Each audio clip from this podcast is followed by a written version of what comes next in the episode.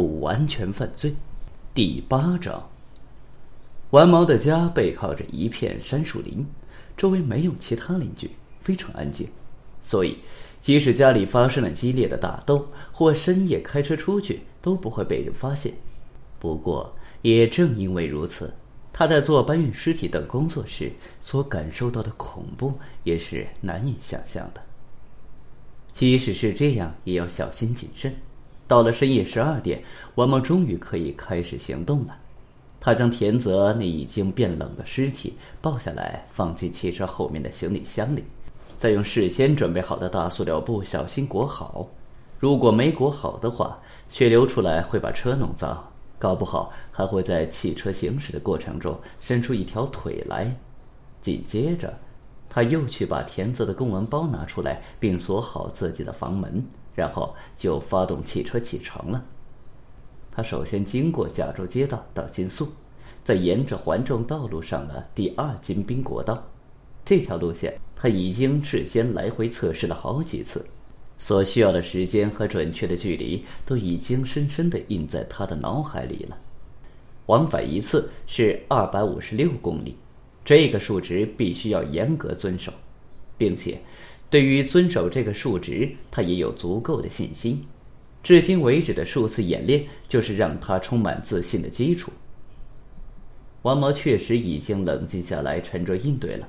证据就是，在驶上京滨国道时，他一边手握，一边还能哼唱着以京滨国道为主题的流行歌曲。他一路哼着歌向前行驶。把几个休息站都抛到了脑后，但是就在快要逼近小田园的香根坡道时，他竟不由自主地紧张起来，身体也禁不住地向前弯曲。背后冲上来的大卡车从他的身边呼啸而过，让他的心里更加的着急。迎面驶来的汽车的车灯让他头晕目眩，要是开车时出了什么差错，后果将不堪设想。要是和父子一起死还算好的，万一得和田泽的尸体一起殉情，那就太不值、太没意思了。他不得不放慢速度。十五分钟之后到了汤本，然后又经过小永谷、芦之汤，再从滑雪场下面路过，最后到达了香根。总共花了将近一个小时不到。他完全是按演练时的路线向前行驶的。一路上都是刚刚铺好的柏油公路，驾车非常轻松。但即使是这样，也没有左顾右盼的闲工夫。开动较早的小河里传来了潺潺的流水声，夜雾弥漫中闪动着温泉宾馆朦胧而浪漫的灯光。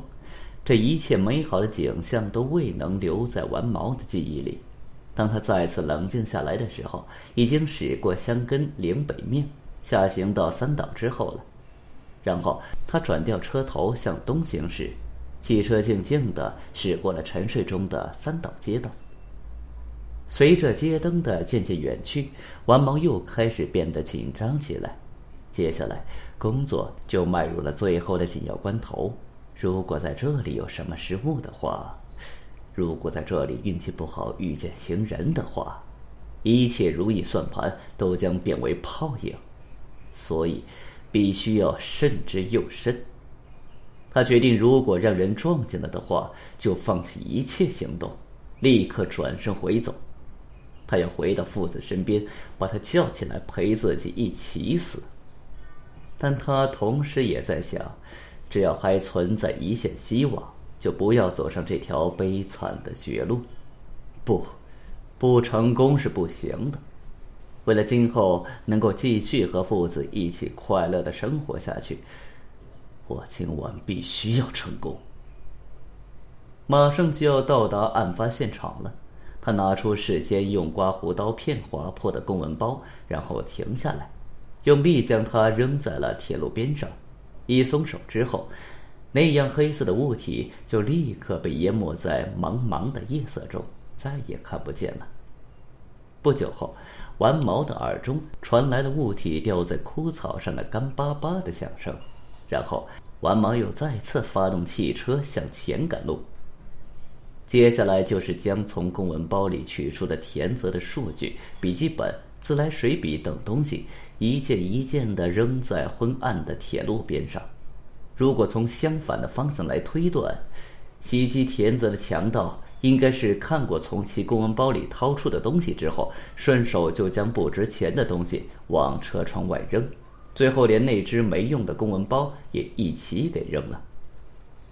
完毛放慢了汽车的速度，关掉了发动机的声音，像是怯弱的夜行动物一样，瞪大眼睛窥视着周围的一切，发现没问题之后，再继续前进。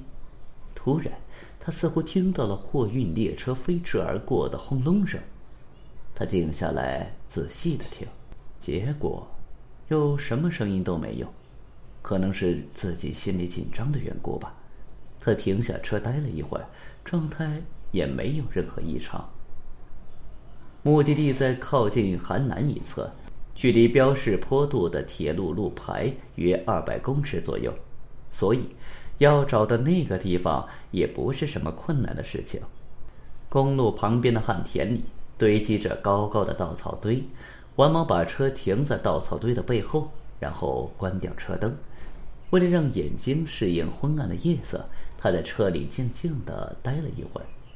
必须要在天亮之前赶回东京，所以不能在这里浪费时间。话虽如此，但如果慌手慌脚的，也会露出马脚。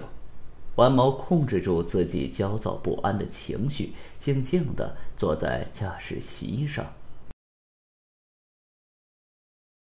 本集已经播讲完毕，感谢您的收听，请您多多点赞评论。如果喜欢，请订阅此专辑，谢谢。